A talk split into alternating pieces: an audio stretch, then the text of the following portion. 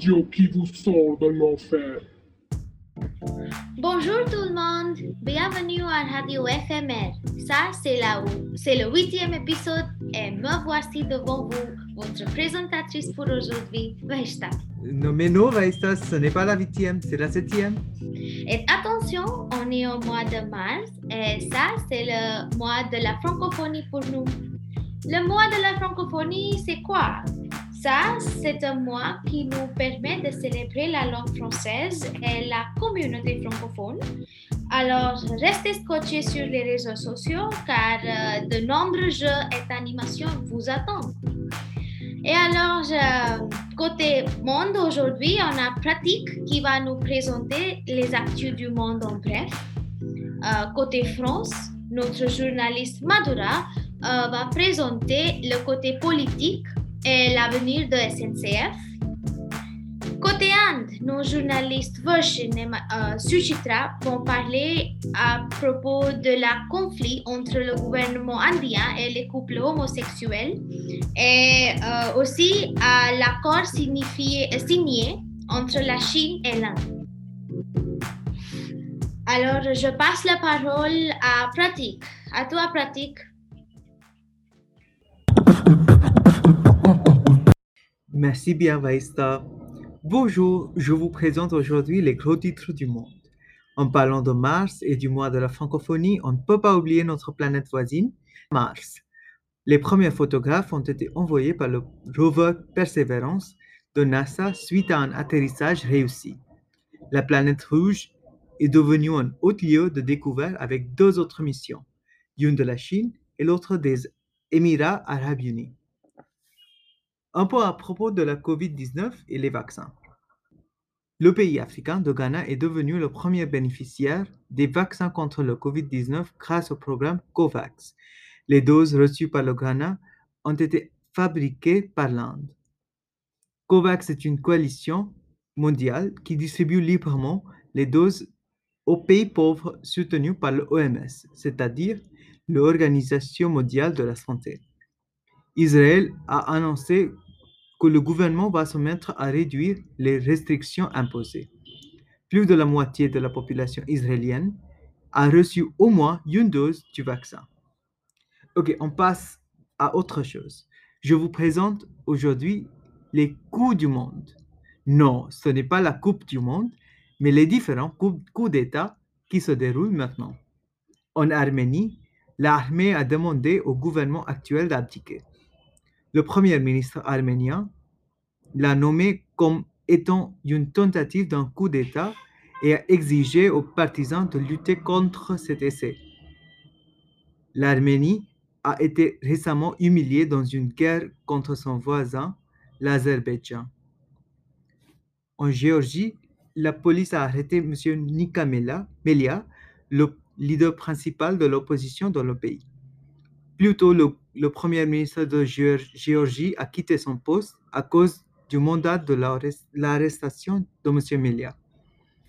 Il a prévenu que cette arrestation va entièrement déstabiliser le pays. Passons envers l'Asie. En Birmanie, les protestations contre le coup militaire en Birmanie ont beaucoup augmenté. Une grève, une grève générale a été récemment observée. Plusieurs fonctionnaires ont arrêté leur travail, perturbant les services gouvernementaux. À Hong Kong, le gouvernement a insisté que tous les candidats politiques prennent un serment de fidélité au gouvernement à Pékin, la capitale de la Chine. Selon un fonctionnaire chinois, le patriotisme, c'est d'accepter la règne du Parti communiste en Chine. Voilà, ce sont toutes les bonnes nouvelles du monde. C'est tout pour moi. Je te rends l'antenne. Veista. Merci, Pratik. Euh, ensuite, je passe le pa- la parole à Madura. C'est à toi, Madura. Ah, merci, Vaista. Côté France, Anne Hidalgo, la maire de Paris, a annoncé qu'elle a souhaité mettre en place un reconfinement dans la capitale pendant trois semaines. Tout le monde en parle, mais rien se passe. Et oui, euh, et oui, on sait que certains politiques se préparent déjà à leur campagne pour l'élection présidentielle l'année prochaine et Anne Hidalgo rêve d'être la prochaine présidente. Elle structure sa stratégie d'une manière impressionnante pour la présidentielle de 2022. Elle explique au monde que les Français ont besoin de répar- repartir leur vie de leur ressenti, de leurs rêves, quand elle a avancé la nécessité de réformer le système. C'est quoi son objectif? C'est qu'elle veut apparaître comme une candidate potentielle, non seulement à Paris, mais en France entière. Quand elle a fait un tour d'hexagone, elle a déclaré que les Français sont prêts à élire une présidente. J'ai bien dit une présidente. Euh, selon Libération, elle veut décentraliser l'État pour plus d'efficacité. Également, elle veut la culture au cœur de la société. Autre grosse actu en France, l'entreprise SNCF, elle a perdu 3 milliards d'euros en 2020. La compagnie ferroviaire ne pouvait pas éviter la répercussion de la crise sanitaire et l'État l'a aidé en versant 4 milliards d'euros sous forme d'augmentation de capital. En ce moment, la question pour la SNCF, si la reprise pourrait apparaître cette année devant la concurrence? Euh, merci Madhura, merci beaucoup. Et euh, enfin, je passe la parole à Suchitra et Varshin qui vont parler à propos de l'Inde. Merci Vajta. Aujourd'hui, je vais parler d'un sujet qui n'est presque jamais abordé dans les gros titres. À New Delhi, quatre personnes qui appartiennent à la communauté LGBT+, ont demandé à la Cour de Delhi de reconnaître officiellement les mariages homosexuels conformément au Special Marriage Act. The Tribune India a ajouté que le gouvernement avait déjà dit que conformément à la loi, deux femmes ne peuvent pas être mariées mais ils vont respecter la décision de la Cour. Le tribunal a aussi fait remarquer qu'il y a déjà trois pétitions similaires devant la Cour qui ont exigé que le Special Marriage Act doit reconnaître les mariages entre deux personnes en enlevant les restrictions à cause de leur genre ou leur orientation sexuelle. Dans leur pétition, Dr. Kavita Arora et Dr. Ankita Khanna, un couple qui cohabite, ont précisé qu'elles ne veulent rien de spécial, juste les mêmes droits comme tous les autres couples, comme avoir un compte bancaire ensemble ou acheter une maison ensemble ou l'assu- l'assurance familiale. Selon le print, le gouvernement central a répondu que les couples ne peuvent pas demander ce droit fondamental de se marier parce que les lois de ce pays ne le permettent pas. J'aimerais souligner que le gouvernement a refusé ce droit à son peuple, même s'il a dit que c'est un droit fondamental. Le centre nous a rappelé que les mariages sont une institution sacrée entre un homme et une femme, en vertu de leur sexe assigné à la naissance. Le print a écrit que le gouvernement central a déclaré que deux personnes qui habitent ensemble, qui ont les relations sexuelles décriminalisées en 2018, forment une unité qui n'est pas comparable à l'unité de la famille traditionnelle en Inde où il faut un homme, une femme et un enfant né de leur union. Dans un pays où les personnes de la minorité sexuelle n'ont aucun droit, dans un pays où le mot transgenre est utilisé comme un gros mot, on attend la décision de la Cour. Je te donne la parole, Vershine. Merci Suchitra. On reste toujours en Inde. Le dernier affrontement entre l'Inde et la Chine date du juin 2020 avec 20 morts du côté indien et 4 du côté chinois. En juin, les deux pays se sont mutuellement accusés de déborder sur le territoire de l'un et de l'autre dans le Ladakh.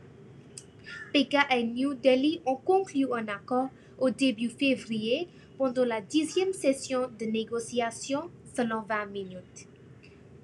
D'après Le Monde, le ministre indien de la Défense Rajnath Singh et le porte-parole du ministre chinois de la Défense Wu Qian ont annoncé que les troupes des deux pays se sont désengagées à la frontière du Tibet et du Ladakh.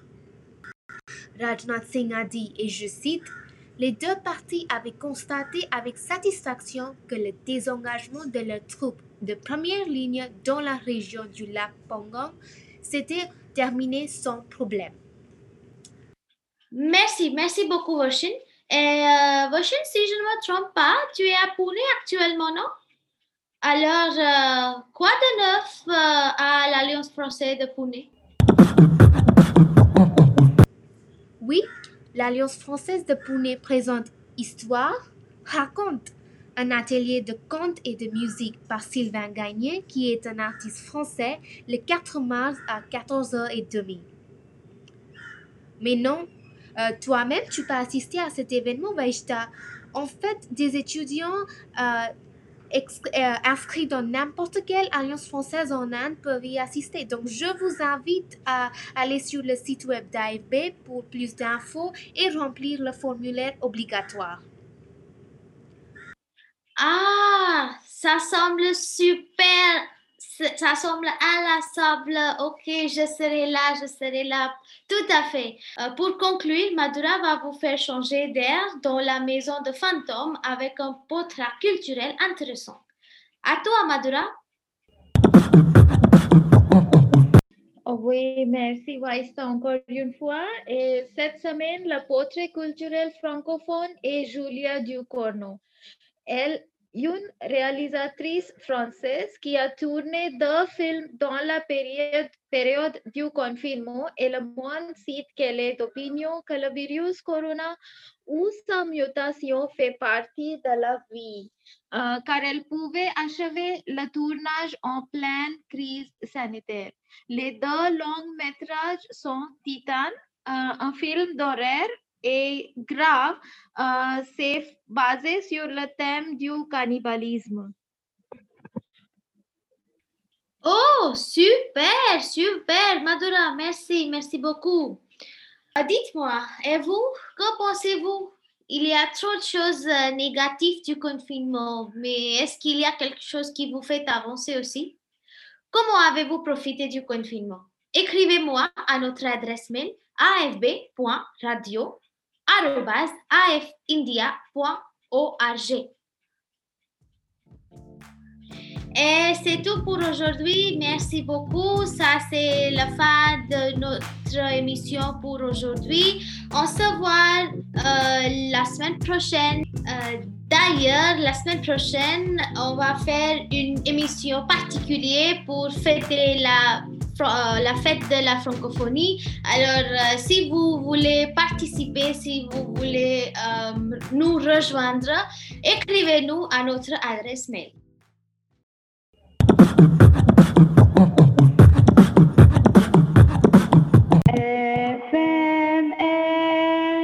La radio qui vous sort de l'enfer.